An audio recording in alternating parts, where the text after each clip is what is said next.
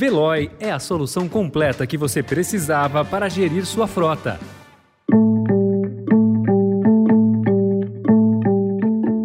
Olá, seja bem-vindo, seja bem-vinda. Começa agora mais uma edição do Notícia no seu Tempo. Esse podcast é produzido pela equipe de jornalismo do Estadão, para você ouvir em poucos minutos as principais informações do jornal. Entre os destaques de hoje, prefeitos vão a Brasília contra a PEC Kamikaze e perda de receita local.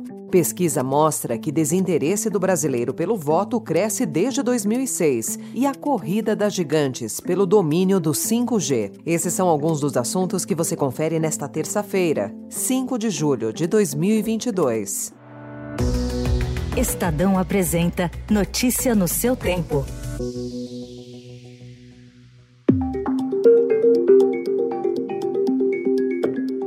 Prefeitos de todo o país, mobilizados pela Confederação Nacional de Municípios, vão protestar hoje em Brasília contra medidas que vêm sendo aprovadas pelo Congresso, pelo governo e pelo STF, que elevam gastos e reduzem receitas municipais. Há três meses das eleições, a CNM, que registrou mil inscrições de governantes para ir à capital federal, afirma que a pauta grave dos três poderes já provocou um custo de 73 bilhões de reais por ano. Com outras medidas, ainda em estudo, a Confederação estima que o encargo global pode chegar a mais de 250 bilhões de reais. Calcula-se que os municípios paulistas teriam perda potencial de 27 bilhões de reais por ano. Os prefeitos vão entregar aos parlamentares no Congresso um mapeamento do impacto das medidas em cada município.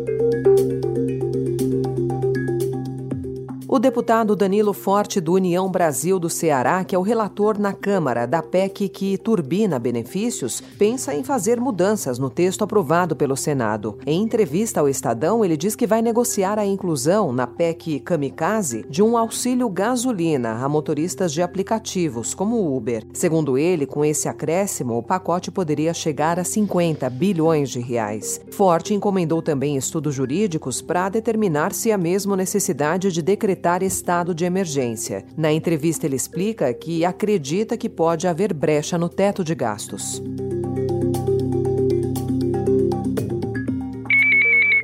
O desinteresse do brasileiro pelo voto cresce de forma lenta, gradual e consistente, sobretudo no Sudeste e nas maiores cidades do país. O fenômeno, chamado de alienação eleitoral, trata-se da soma das abstenções passiva, que é quando o eleitor deixa de comparecer à votação, e ativa, que é o total de brancos e nulos. De 2006 a 2018, por exemplo, o índice saltou quase 8 pontos percentuais nas eleições presidenciais e passou de 18 para 25 5%. Os dados foram coletados pelo Instituto Votorantim e obtidos com exclusividade pelo Estadão.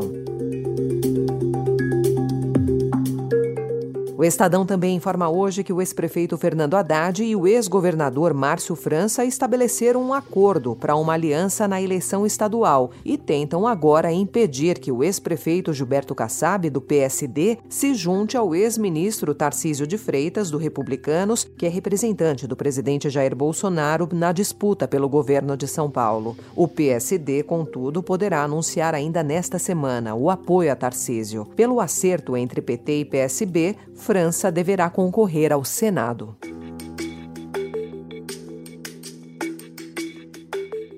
E o presidente do Senado, Rodrigo Pacheco, deve autorizar hoje a instalação da CPI do Ministério da Educação para investigar a existência de um gabinete paralelo na pasta, um esquema revelado pelo Estadão. A oposição espera começar a apuração já em agosto, no mesmo mês de início da campanha eleitoral. Governistas querem adiar o funcionamento da comissão para depois das eleições, na tentativa de evitar desgastes ao Planalto.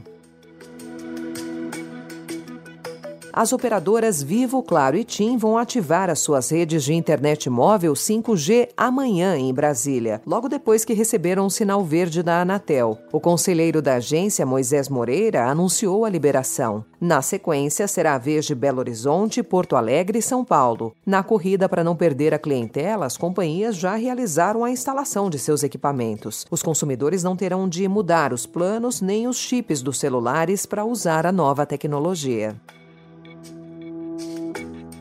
As reclamações por barulho aumentaram na cidade de São Paulo em 2022. O PSIL da Prefeitura recebeu até a semana passada 12.969 chamados. É mais que o dobro do registrado no mesmo período do ano passado. O patamar supera até o nível pré-pandemia. E há reclamações em todas as regiões. Eventos no AMB, no Campo de Marte, na Zona Norte, na Vila Madalena, na Zona Oeste, a queixa é a música alta dos bares. No Butantã, vizinhos reclamam de pancadões. O barulho já preocupa até mesmo o Ministério Público. Por meio do PSIL da Prefeitura, agentes fiscalizam ruídos em todo o município, conforme as denúncias realizadas nos canais oficiais. Já a Polícia Militar informou que realiza a Operação Paz e Proteção em todo o estado, principalmente nos fins de semana, para evitar a formação dos pancadões. Notícia no seu tempo. As principais notícias do dia no jornal O Estado de São Paulo.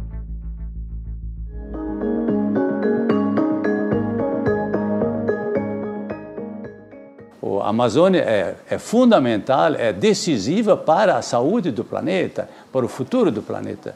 Então nós que somos, que temos a nossa grande Amazônia, nós brasileiros, também os outros países que ainda têm parte também dessa Amazônia, os outros oito países, nós temos que realmente cuidar dessa região em vista do futuro da humanidade e do futuro do planeta. Morreu ontem de câncer o arcebispo emérito de São Paulo e prefeito emérito da Congregação para o Clero, Dom Cláudio Umes. Dom Cláudio logo ficou conhecido por sua posição avançada e corajosa durante o regime militar. Sua trajetória une política, ação social, ambiental e religião. A Amazônia recebeu a sua dedicação integral após se tornar emérito.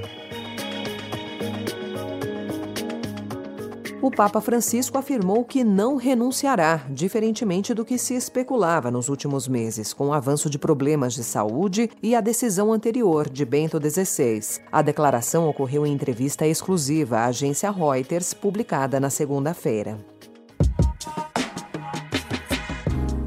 We'll get better still, but not without more hard work together. You all heard what happened today. But each day we're reminded there's nothing guaranteed about our democracy. O presidente americano Joe Biden lamentou o ataque em Highland Park, na área metropolitana de Chicago, e prometeu o total apoio do governo federal aos investigadores. Ontem, um homem abriu fogo do teto de um edifício na cidade e matou pelo menos seis pessoas durante o desfile de 4 de julho, o feriado da independência. Pelo menos 31 pessoas ficaram feridas. Outros desfiles na área da Grande Chicago foram suspensos.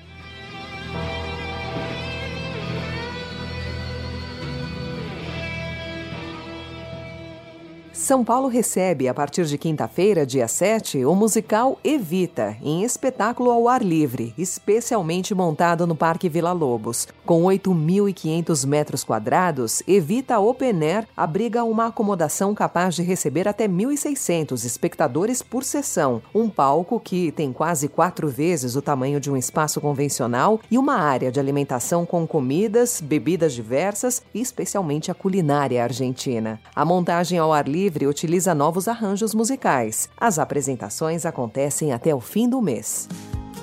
Essa foi mais uma edição do Notícia no seu Tempo, com a apresentação em roteiro de Alessandra Romano, produção e finalização de Felipe Caldo. O editor de núcleo de áudio é Emanuel Bonfim. Obrigada pela sua escuta até aqui. Você ouviu Notícia no seu Tempo.